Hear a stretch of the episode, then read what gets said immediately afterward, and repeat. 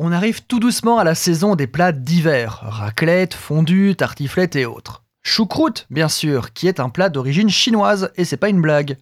La légende voudrait que le chou fermenté soit une invention des bâtisseurs de la Grande Muraille de Chine.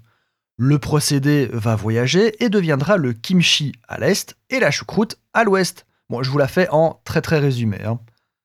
Ça peut paraître un peu tôt pour parler choucroute, alors que pas du tout, car il s'agit de chou blanc fermenté, lacto-fermenté pour être plus précis. On a déjà fait un épisode sur le sujet.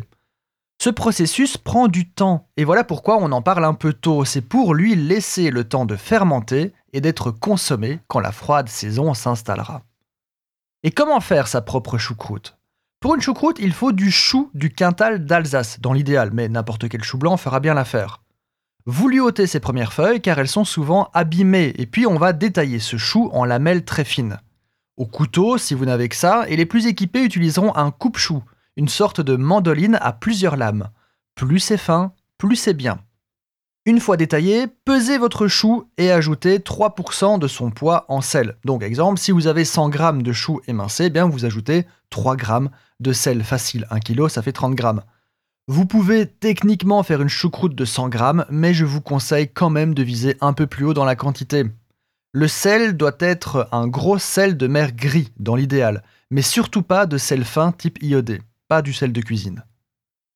Vous malaxez le tout quelques minutes et vous le déposez au fond d'un pot en tassant l'air. Idéalement un pot à choucroute, mais un bocal à stériliser fonctionnera bien aussi. C'est à ce moment-là que vous pouvez ajouter des baies de genévrier et certains mettent aussi du cumin. Vous tassez encore et encore au pilon pour faire sortir le jus et éliminer l'air, c'est le plus important.